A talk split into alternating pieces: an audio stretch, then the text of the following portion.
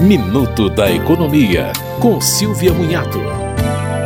O Código de Defesa do Consumidor tem dispositivos que punem condutas abusivas, como a venda casada de produtos, que é quando o consumidor precisa adquirir outro produto para que o primeiro funcione, por exemplo. Também é punida a não realização de orçamentos prévios de serviços solicitados pelo consumidor. O código ainda proíbe envio de produtos e serviços que não foram pedidos é possível punir ainda quem se aproveita das vulnerabilidades apresentadas por idosos e crianças. O código também fala que não é permitida a elevação de preços sem justa causa e que os comerciantes devem estar atentos aos limites de pessoas em seus estabelecimentos.